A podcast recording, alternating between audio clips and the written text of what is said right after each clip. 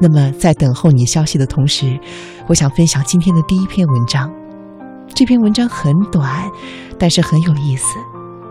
说遗憾，往往是因为我们对于过去的事情的一个选择后悔。而这一篇文章呢，是由俞敏洪他所写的。文章的题目是《人生是选择的总和》。接下来，我就和你分享他的故事。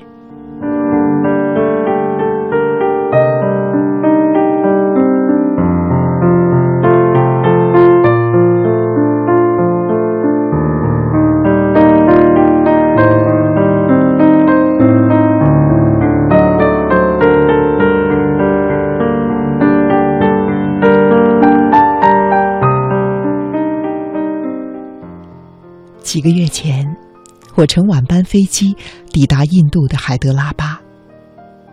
下飞机之后，我发现几乎没有出租车。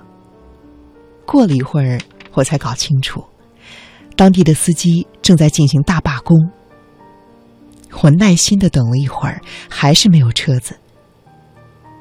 半小时过去，我连出租车的影子都没有看到。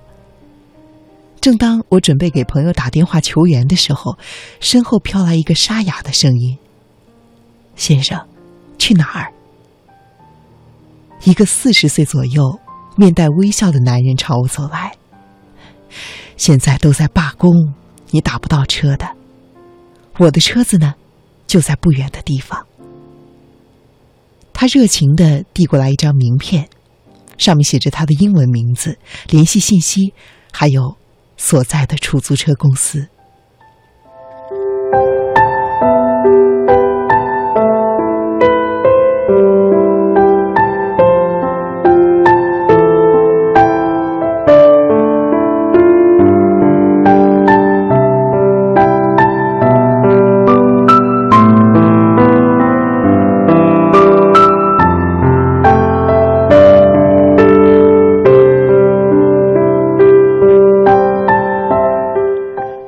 而事实证明，接下来我和他的四十五分钟的谈话十分的有趣。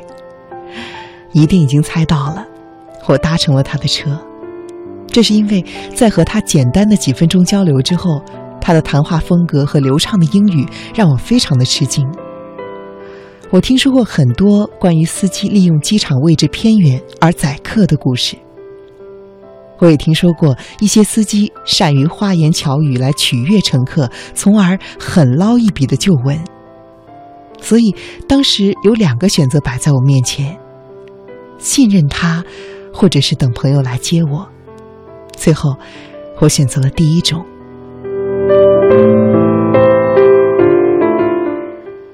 你是说，你有英文的硕士学位吗？在车上。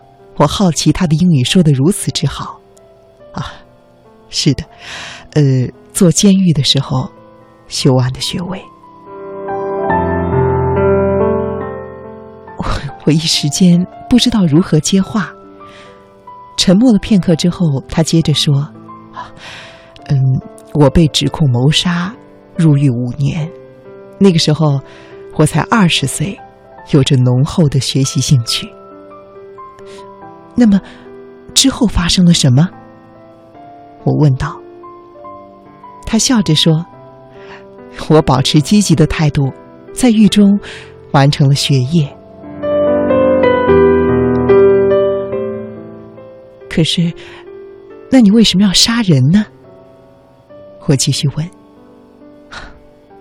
我没有，我是无辜的。他平静地说。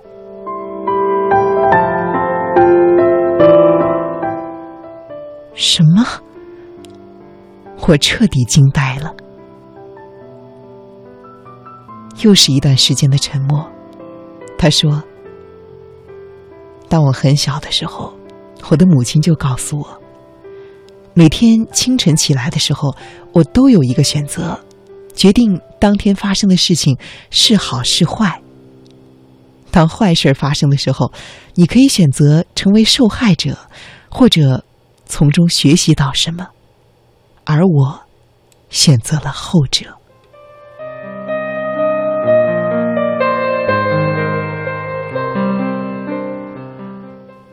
是的道理没错但是做到并不容易啊。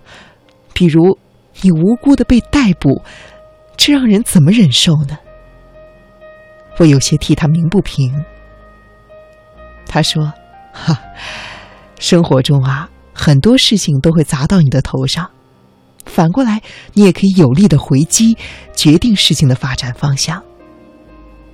你遭遇的每个状况都是一道选择题。”你可以选择自己如何应对，如何不让别人影响你的情绪。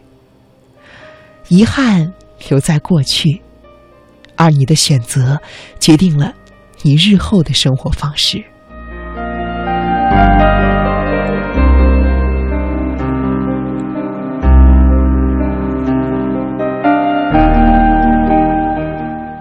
他说：“你看，如今我出狱了。”我依旧过着美好的生活，组建了美满的家庭。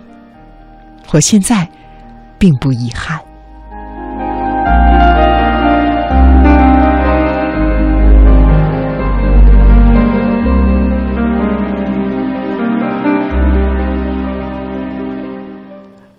快要到达目的地的时候，他给我留下最后一句话。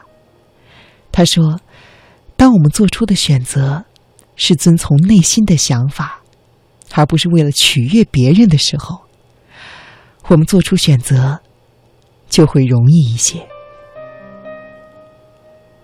我觉得这句话说的真有道理。而如今仔细的想一想以前的时光，我恍然的意识到，人生这场戏的最终结局，其实就是一个一个选择。叠加起来的总和。